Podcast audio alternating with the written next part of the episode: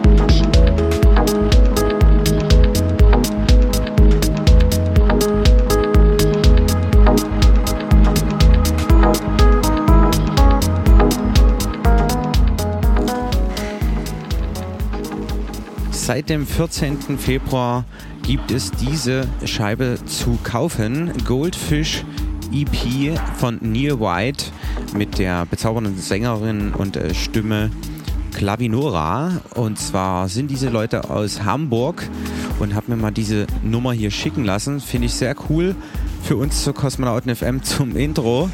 Ja, und begrüße euch damit recht herzlich zur, ich glaube, mittlerweile 26. Ausgabe von Kosmonauten FM. Ihr hört uns auf Coloradio 98.4 und 99,3 UKW in Dresden oder weltweit auf coloradio.org, minimalradio.com und radio-elbewelle.de. Mein Name ist Digital Chaos, wünsche euch die nächsten zwei Stunden wie an jedem dritten Samstag von 22 bis 0 Uhr bei Kosmonauten FM. Viel Spaß!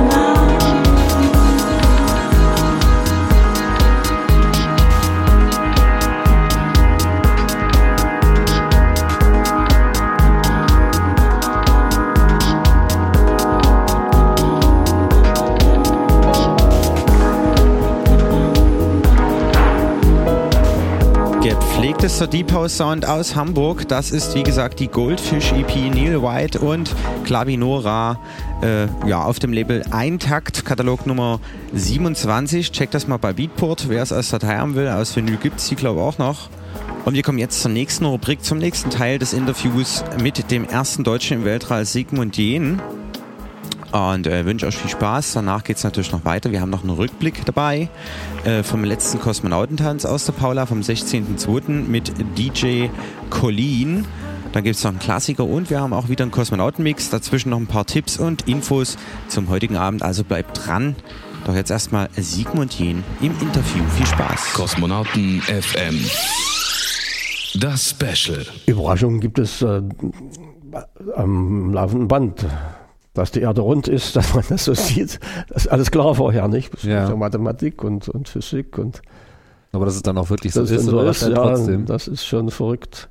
Oder dass man eben die Erde in 90 Minuten umrundet und dass dann jedes Mal die Sonne aufgeht und sie auch untergeht. Also das am Tage 16 Mal. Mhm. Dass man das erlebt, das ist schon ein Höhepunkt auch. ähm, Selbst im, im Leben möchte ich, möchte ich schon nochmal erleben, aber habe ich natürlich abgeschrieben, aber das, das bleibt einem eben. dann. Ja. Ansonsten weiß man, dass man arbeiten muss, dass man keinen Fehler zulassen darf, nicht einen einzigen, nach Möglichkeit. Und ich muss sagen, ich hatte keine Probleme mit der Gesundheit. Ich hatte nicht diese Dinge, die sehr oft auftreten, dass man dann eben, dass ein übel wird die ersten Tage oder Stunden. Ich konnte arbeiten. Und dann habe ich meine Experimentierprogramm gemacht. Da waren verschiedene Fachrichtungen. Ich hätte mir gewünscht, dass ich mich noch besser äh, vorbereitet äh, hätte. Noch besser. Noch besser. Ja, worauf ist man Naja, ich- vorbereitet? Ich hätte zum Beispiel mir gewünscht, ein hochauflösendes äh, Gerät zu haben, um, um Polarlichterscheinungen zu fotografieren. Die Filme gaben das nicht her, dieses, dieses Spektrum. Wird es sicherlich heute besser. Alleine schon Das heißt, man konnte das, was man eigentlich so selbst dort wahrnahm, gar nicht so richtig aufzeichnen. Kann nicht so schnell festhalten. aufzeichnen. Ja, heute hat man da viel mehr Möglichkeiten. Nicht? Wir hatten ja, wie gesagt, ja auch nicht mal Computer. Aber alleine schon, dass man eben auch medizinische Experimente, dass man um die Erde fliegt und zu einem bestimmten Zeitpunkt äh, ein Experiment beginnt. Man macht sich die Elektroden an und, und der Arzt unten hat den Blutdruck und, und den Puls und so weiter oder sagt dir, pass mal auf, die linke Elektrode hier oben, die sitzt nicht so richtig. Nicht? Das, das sind zwar Kleinigkeiten, technisch alles erklärbar, aber das sind eben Dinge, wo man auch das Staunen nicht verlernen sollte. Das ist schon irre. Das ist schon Wenn irre. auf einmal von der Erde ferngesteuert wird. Ja. Was denkt man denn so über den Planeten, wenn man ihn so von oben sieht? Was war denn so Ihr Eindruck? Na, ich glaube, da denken alle das Gleiche. Ich habe mit Amerikanern dann später zu tun gehabt, auch. Egal mit, mit, mit wem, das spielt die Nationalität auch keine Rolle. Dass man es immer halten sollte. Vielleicht kommen einem diese Gedanken auch später, wenn man oben ist es alles normal. Man ist im, man ist im Raumflug Mhm. und, und arbeitet und guckt auf die Uhr und schreibt auf. Alltag. Alltag, ja. Man denkt dann schon gar nicht mehr daran, dass das was ganz Verrücktes ist. Ja, kann ich mir vorstellen. Ja, und hinterher, wenn man dich fragt, dann, dann sagt man eben möglichst gescheite Worte, aber auch nicht beabsichtigt. Man, man denkt dann, es ist schon so. Ich habe dann auch schon mal so gesagt, die, die Menschen können Raumschiffe bauen, sie können Raumstationen bauen. Wir haben mit diesen Elektronikgeschichten einen enormen Fortschritt gemacht, diese äh, Computergeschichten, technischen, wissenschaftlichen Fortschritt gemacht in den letzten ruhig 100 Jahren oder vielleicht in den letzten 10 Jahren. Aber sehen Sie, da schicken wir unsere Jungs nach Afghanistan, damit sie sich dort den Kopf einschlagen lassen oder anderen Leuten den Kopf einschlagen. Also der Diskrepanz, finde ich, zwischen den, in der Entwicklung der Menschheit, zwischen der technischen, wissenschaftlichen Entwicklung und der moralisch-ethischen, die ist ungefähr so wie eben das heute zur Steinzeit, finde ich. Mhm. Das wird einem da oben nochmal extra bewusst. Ob mir das dann oben schon bewusst wurde oder dann oder später, weiß ich nicht. Aber das hat sich schon dadurch eingestellt. Das hat sich eingestellt. Natürlich, du siehst da irgendwelche Schlote, Quallen in der Türkei zum Beispiel oder, oder irgendwo, wo du siehst, dass die, die Abgase, CO2 Stichwort, über hunderte Kilometer getragen werden oder dass dort eben Wüsten einerseits bewässert werden können. Da sieht man teilweise regelrechte Kreise, habe ich damals schon gesehen, mhm. wo, eben was wächst, weil da, weil da eine Beregnungsanlage ist. Das fällt dir alles mit, mit einem Blick auf, mhm. was man alles machen kann und was man in Wirklichkeit macht. Mhm. Eben sich totschießt gegeneinander. Man kriegt einen ganz anderen Überblick. Ja, und, und noch eine andere Gedankenwelt. Aber das ist, das habe ich gespürt bei den meisten Raumfahrern, egal wo sie herkamen. Hm. dieser, dieser Wettlauf, eine Weile lang war es ja ein, ein Wettlauf zwischen den Amerikanern und den Russen. Inwiefern hat man sich da selbst als, als Teil davon gefühlt? War das eher so eine sportliche Herausforderung oder äh, inwiefern merkte man, dass da auch eben so ein politischer Druck dahinter steht?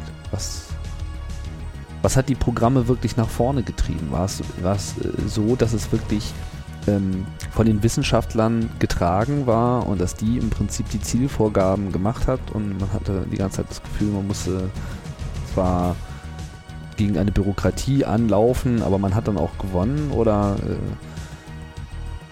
war, hatte man immer das Gefühl, dass, dass, äh, dass man eigentlich nicht äh, immer in die richtige Richtung äh, rennt und ja, so Ich habe mich auf dieser Ebene mal nicht bewegt, wo politische Entscheidungen getroffen waren. Aber wenn ich mal zurückgehe auf die Zeit, äh, in der der erste Flug vorbereitet wurde, Juri Gagarins Flug, da war schon klar. Ich meine, es gab es oder ich, ich müsste anfangen bei, bei dem, dem Hermann Obert, nicht? Ja, die großen Denker, auf der russischen Seite war Tsiolkovsky in Deutschland nach dem Ersten Weltkrieg, um den Ersten Weltkrieg. Schon war es Hermann Obert, die die wissenschaftlichen Grundlagen für die Raumfahrt geschaffen haben. Die haben gesagt, eine Rakete muss her. Jules Verne mit dem Geschoss auf den Mond, das geht nicht. Also es muss eine Flüssigkeitsrakete gebaut werden. Die haben die Formeln dazu gefunden oder eben die Formeln lagen ja irgendwo in der Natur der Dinge, aber sie haben sie aufgeschrieben. Und äh, dann haben sich gerade in Deutschland nach dem Ersten Weltkrieg Leute gefunden, die mit dem Basteln angefangen haben von, von Raketen. und die Vereine gebildet haben, die wir wollen in den Weltraum. Erstaunlich, wie die das formuliert haben damals in den 20er Jahren. Wir eine, eine Gemeinschaft, ein Verein, der sich das Ziel stellt, Flüge in den Weltraum in den nächsten Jahrzehnten zu, vor, vorzubereiten. 20er Jahre. Die waren bestimmt die Verrückten. Das waren die Verrückten, ja. Das, das waren auch Bastler, die deshalb gebastelt haben, weil das nicht verboten war. Der Erste Weltkrieg war verloren gegangen und die, die Siegermächte haben bestimmt, in Deutschland dürfen keine Flugzeuge gebaut werden, keine Waffen, dies und jenes. Raketen zu verbieten hatten sie verboten, weil es noch keine gab. In den 30er Jahren schon hatte sich der von Braun als junger, tatkräftiger und einflussreicher äh, Ingenieur schon mit diesen Dingen befasst, hat die Berliner Gruppe, das war die stärkste und die erfolgreichste, die hatten dann schon Raketen, die so 500 Meter hoch flogen in den 30er Jahren und auch so vielleicht 90 Kilometer weit. Will ich mich mal nicht festlegen. Auf jeden Fall, das Militär erkannte die Tragfähigkeit dieser Entwicklung. Es gab Geld. Von Braun zog mit seinen Leuten, die er kennengelernt hatte, von Kummersdorf, wo die Heeresversuchsanstalt war, nach Peenemünde. Und bereits am 3. Oktober 1942 wurde von dieser Rakete, einer dieser Raketen, der Weltraum angekratzt. Also mit einer Höhe von 90 Kilometern, die so eine Rakete hatte und nicht 200 und ein paar Kilometer Reichweite. Und bei 100 geht's los. Je nach Definition. Ah ja, je nach Definition. Ja, das, man kann schon eben sagen, die, der Weltraum war angekratzt. Hm. Ja, und nun kann man diese Entwicklung verteufeln, nur verteufeln, weil ja dann in England äh, diese Dinger einschlugen, Coventry. Weil aus der A4 die V2 wurde. Hm. Weil aus der A4 dem Triebwerk die A2 wurde. Aber die, die Siegermächte hatten nichts Eiligeres zu tun und Wichtigeres zu tun, als sich dieser Entwicklung äh, zu nähern und ihrer habhaft zu werden. Von Braun hat sich mit allen seinen Unterlagen und den besten Leuten den Amerikanern selbst gestellt, hat gesagt, wir wollen weitermachen für sie.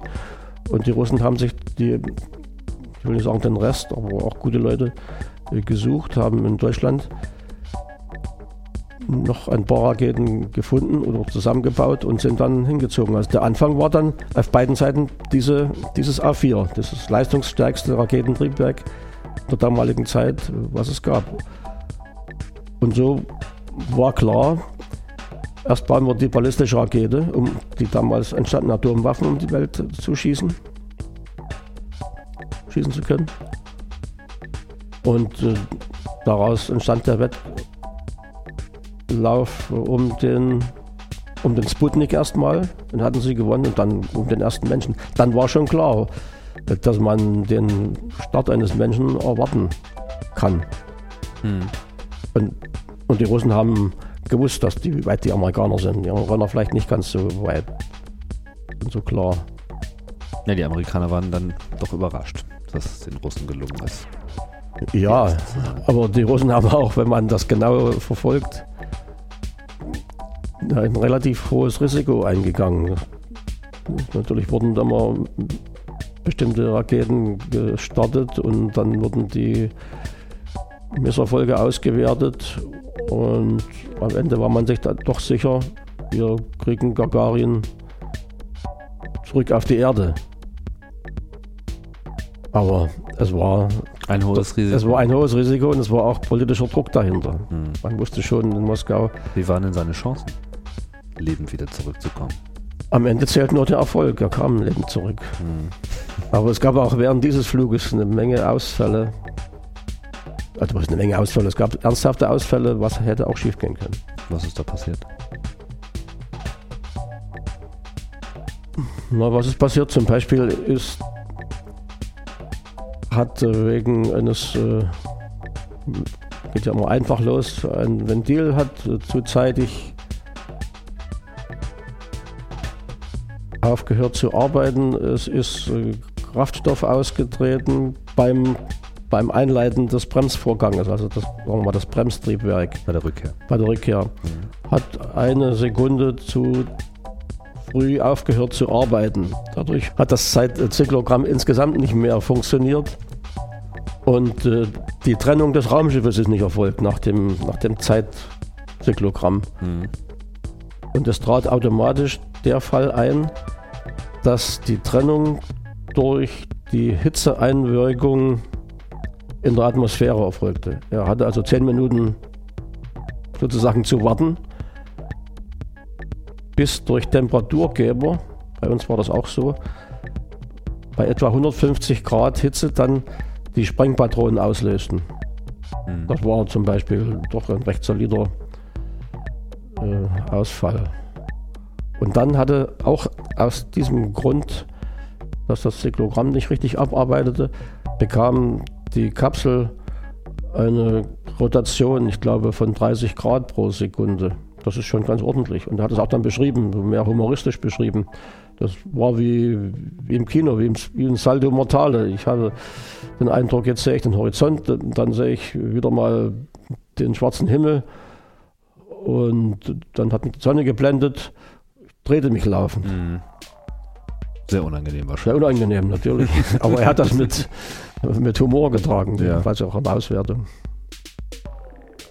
Aber ihn kennengelernt haben sie nicht, ne? Er ist ja früh gestorben. Er ist äh, früh abgestürzt, Ja. ja. Ich war gerade, das war die Zeit auf der Militärakademie. Das war am 27. April 1968. Ja, 68. Ich hörte davon, eines Morgens sagte mir jemand, Gagarin ist abgestürzt. Die flogen immer über diese Akademie. Das, wie gesagt, die beiden Einrichtungen sind in unmittelbarer Nähe. Da wird viel, wenn es um diesen Absturz geht, vor allen Dingen in Russland gedeutelt und Journalisten wollen immer was haben, wo sie eine große Story abziehen können. Als wäre er nicht wirklich abgestürzt, sondern vielleicht sogar von der Regierung irgendwo in, Birkenheim. Das ist alles, alles Quatsch, ist das tatsächlich. Verschwörungstheorien. Ja, Verschwörungstheorien, ja.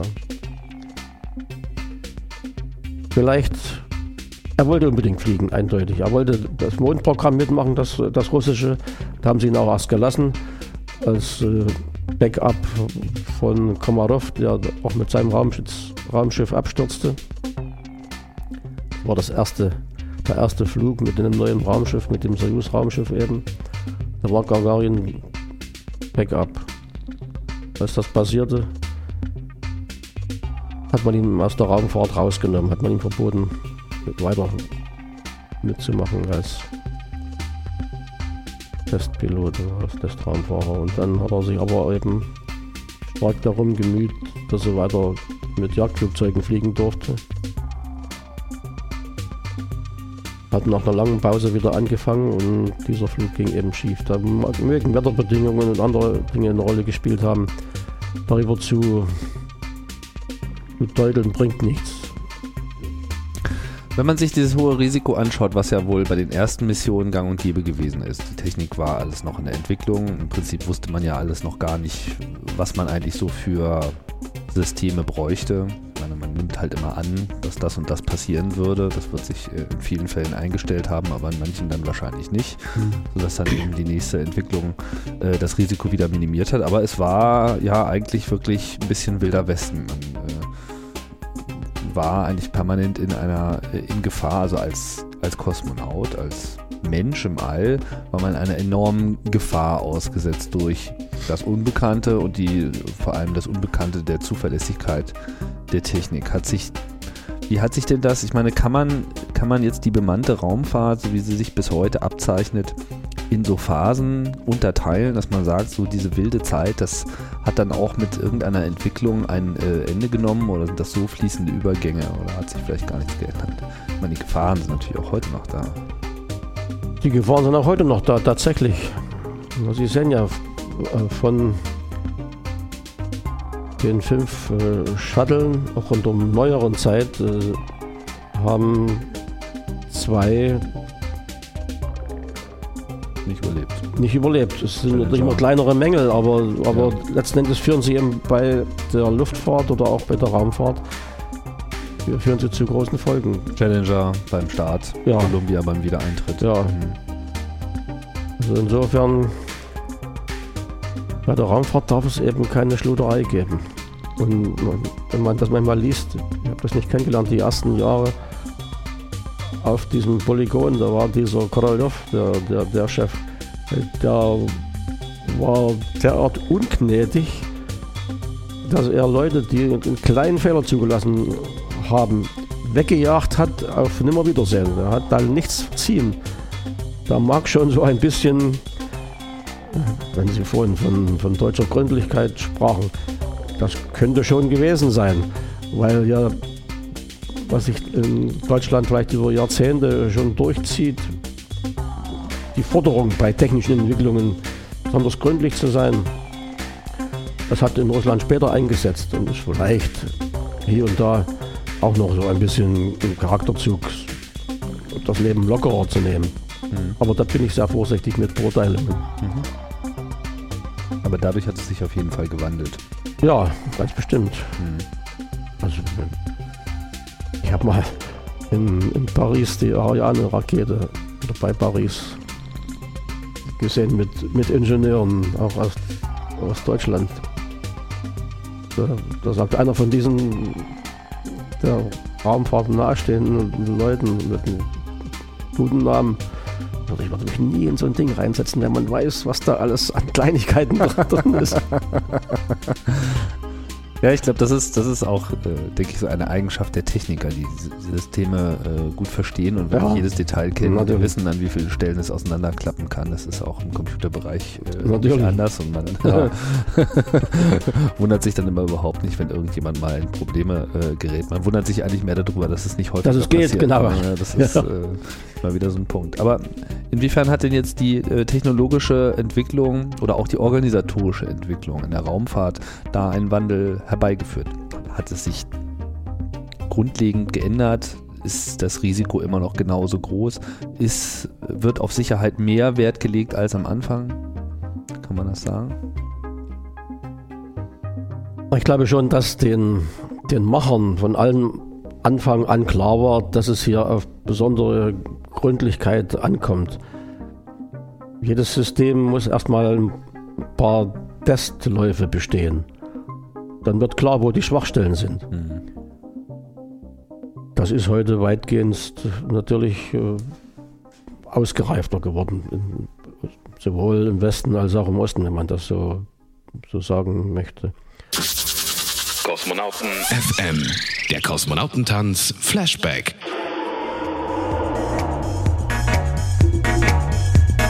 Das waren 20 Minuten oder weitere 20 Minuten sehr informative Worte vom ersten Deutschen im Weltall, Sigmund Jähn. Und äh, diese Reihe, wer es noch nicht verfolgt hatte, kann sich die letzten Sendungen gerne mal anhören. Wir haben noch zwei Teile bis zum Mai und haben im äh, Januar angefangen. Also ein sehr, sehr cooles Interview mit ja, allerhand Wissenswerten. Wir kommen jetzt zur nächsten Rubrik und zwar äh, zum Flashback vom Samstag, den 16. Februar. da hatten wir zu Gast die Minimal Radio Club Tour mit Klangtherapeut, was der Head quasi vom Minimal Radio äh, Sender ist. Und Colleen, die DJ aus Bautzen, sehr bekannt für ihre B-Seitensets. Und das Ganze hören wir uns jetzt an. In der nächsten Stunde gibt es auch noch Infos zur heutigen Nacht. In einer halben Stunde öffnen die Türen im Club Paula. Aber wie gesagt, erstmal ein bisschen Sound zum Warmmachen mit Colleen. Du hörst Minimalradio.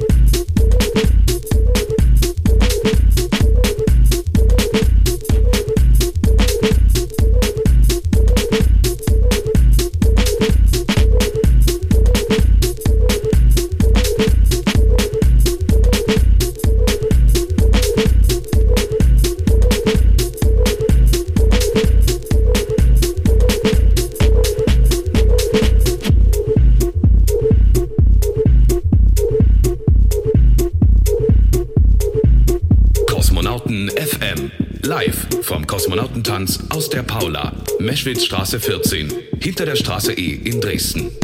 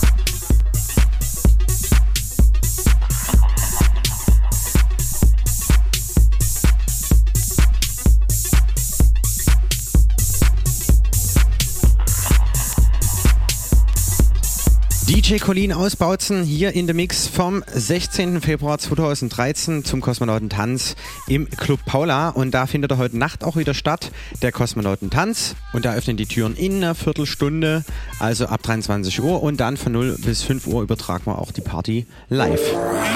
Der Kosmonautentanz präsentiert euch das Tanzatelier Cocu. Am Samstag, den 16. März ab 23 Uhr im Club Paula auf der Meschwitzstraße 14 hinter der Straße E in Dresden. Außerdem zu Gast DJ G-Spot von Akushe Records und Digital Chaos von Kosmonauten FM. Elektro Swing, Tech und Minimal. Natürlich live on air von 0 bis 5 Uhr auf minimalradio.com. Samstag, 16. März, Kosmonautentanz in der Paula. Kosmonauten FM.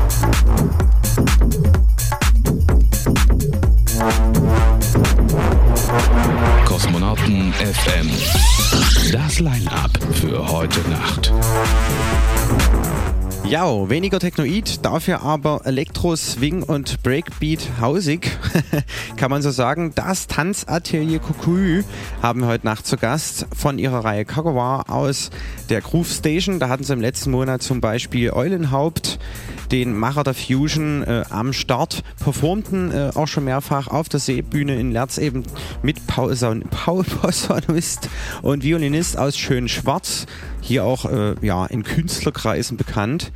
Ja, leider konnte ich es nicht zu viert hinbekommen, die äh, vier Leute halt eben zu buchen. Deswegen das Tanz der Cocu alleine und solo. Machen wir aber in der nächsten Saison definitiv nochmal. Und jetzt der Hinweis eben, in zwei Minuten eröffnen wir den Club Paula heute Nacht zum Kosmonautentanz auf der Meschwitzstraße 14 01099 Dresden hinter der Straße E zu erreichen mit der Bahnlinie 7 und 8. Eintritt kostet lausige 6 Euro. Wir haben schöne Deko am Start von Ruhestörung im Kosmos, Live Wishes von Blacklight Vision und außerdem noch DJ G-Spot und Digital Chaos vom Kosmonautentanz. Ja, und nach der Werbung geht es hier weiter mit dem Rückblick vom 16.02. mit Colleen.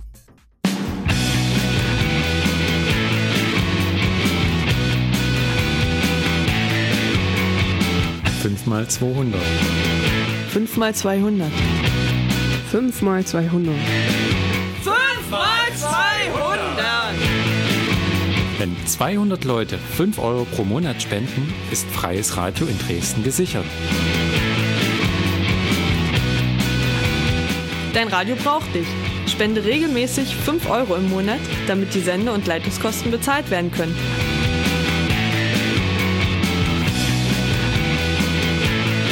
Das Formular für deine Einzugsermächtigung findest du im neuen Transmitter und auf der Coloradio-Website coloradio.org.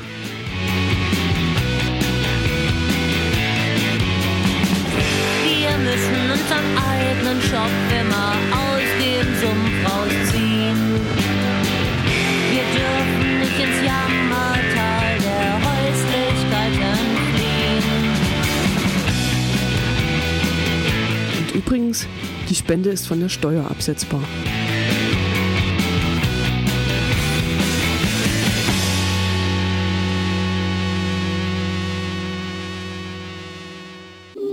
Kosmonauten FM. Jeden dritten Samstag im Monat von 22 bis 0 Uhr mit Digital Chaos auf Coloradio.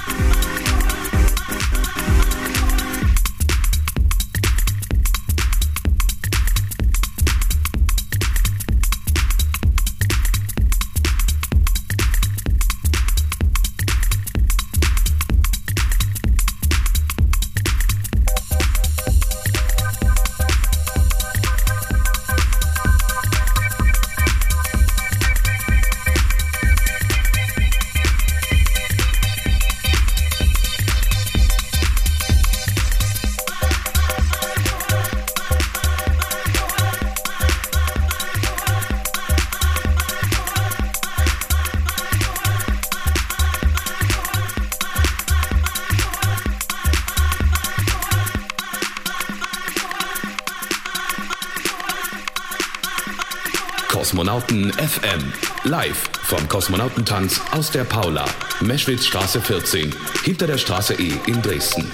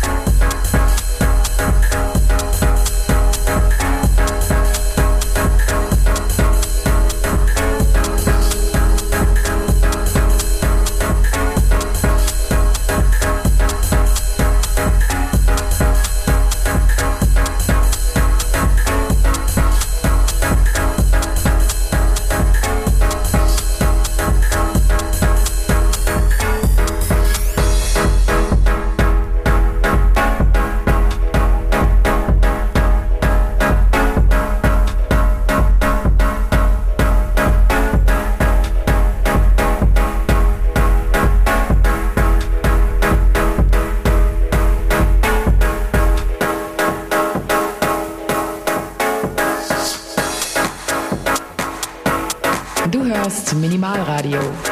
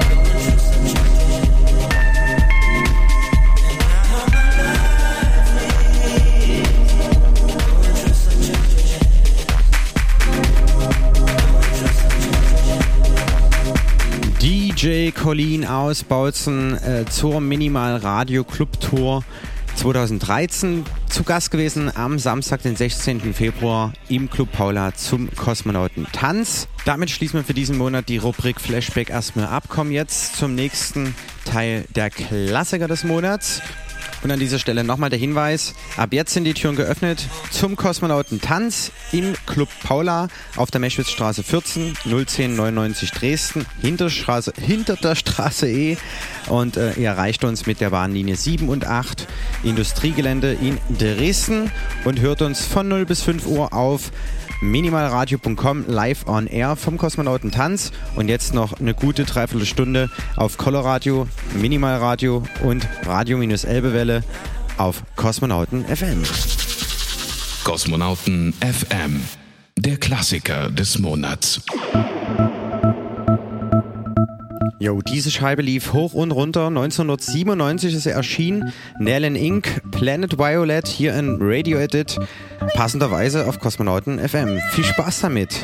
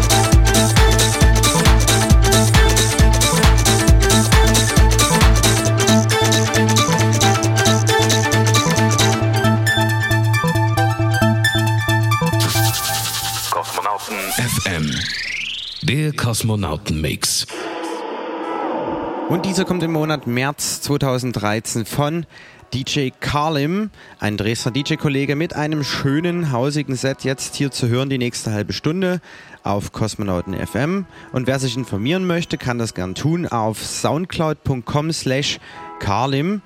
Ja, haben auch schon gebucht für dieses Jahr für den Space Garden. Und dieser Mix hier ist exklusiv, der Kosmonauten-Mix mit DJ Carlim.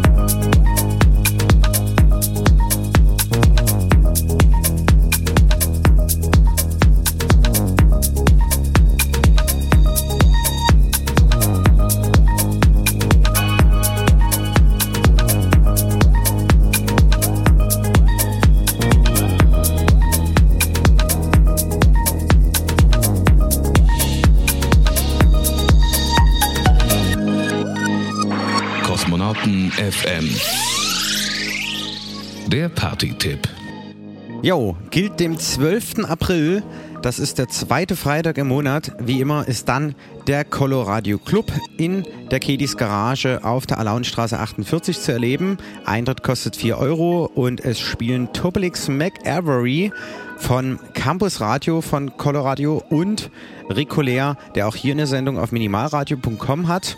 Ja, und die beiden gehen mit dem Hausset an den Start und benefizen eben für den Erhalt des freien Radios. Und jeder Gast äh, ja, spendet praktisch 1 Euro direkt an Coloradio. Ja, das zum einen und zum anderen jetzt schon angekündigt der nächste ja, zweckentfremdete Kosmonautentanz, kann man sagen. Äh, denn am 20.04., das ist eine Woche später, dann am Samstag, sind wir nicht in der Paula zum Kosmonautentanz, nein, sondern zum Kosmonauten FM Special in der Koralle. Das ist auf der Rotenburger Straße 30 in der Neustadt und äh, wir haben diesmal am Start das Newcomer DJ Team Stock 69. Neulich schon äh, einen Kosmonautenmix hier abgeliefert und äh, wir haben noch den Ruhestörung im Kosmos dabei, der Willi, schöne Grüße an dieser Stelle. Ja, und G-Spot und meine Wenigkeit Digital Chaos werden natürlich auch noch die Platten ineinander drehen. Da haben wir dann die 27. Sendungsausgabe zu feiern. Und ja, das sind so die zwei einschlägigen Tipps für den folgenden Monat. Äh, und ja, und jetzt erstmal wieder weiterhin viel Spaß beim Set mit DJ Carlim.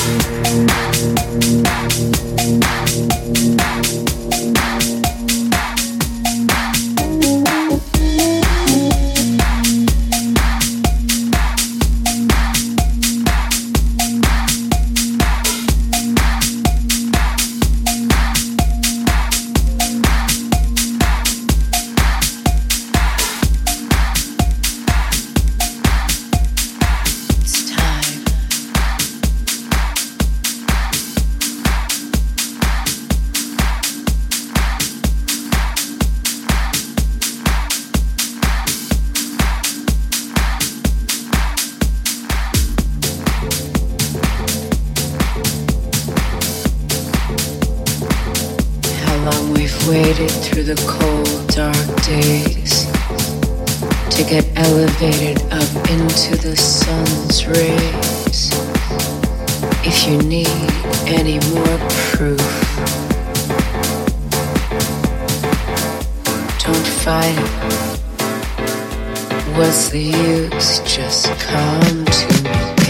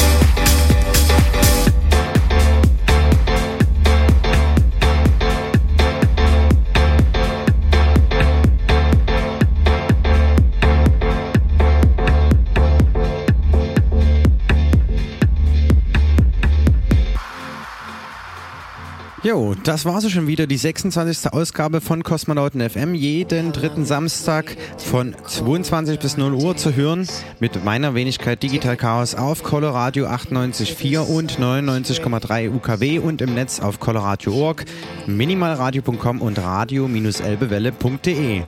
Heute in einem Monat wieder, wenn ihr mögt, am 20.04. Dann sind wir live in der Koralle mit Stock 69, Ruhestörung im Kosmos, G-Spot und Digital Chaos mit dem schönen fluffigen Mix. Und heute Nacht, wenn ihr mögt, die Türen sind wie gesagt seit einer Stunde offen. Club Paula, Meschwitzstraße 14, Kosmonautentanz mit dem Tanzatelier Cocu von Cockawar aus der Groove Station.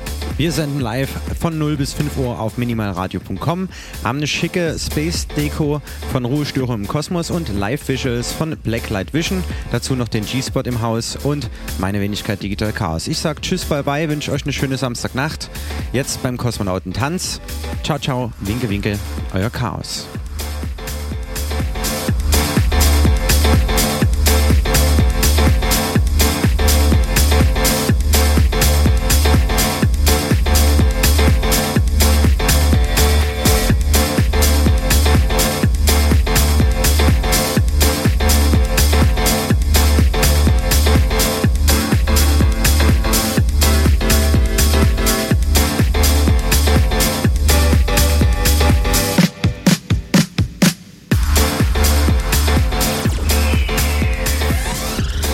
Kosmonauten FM.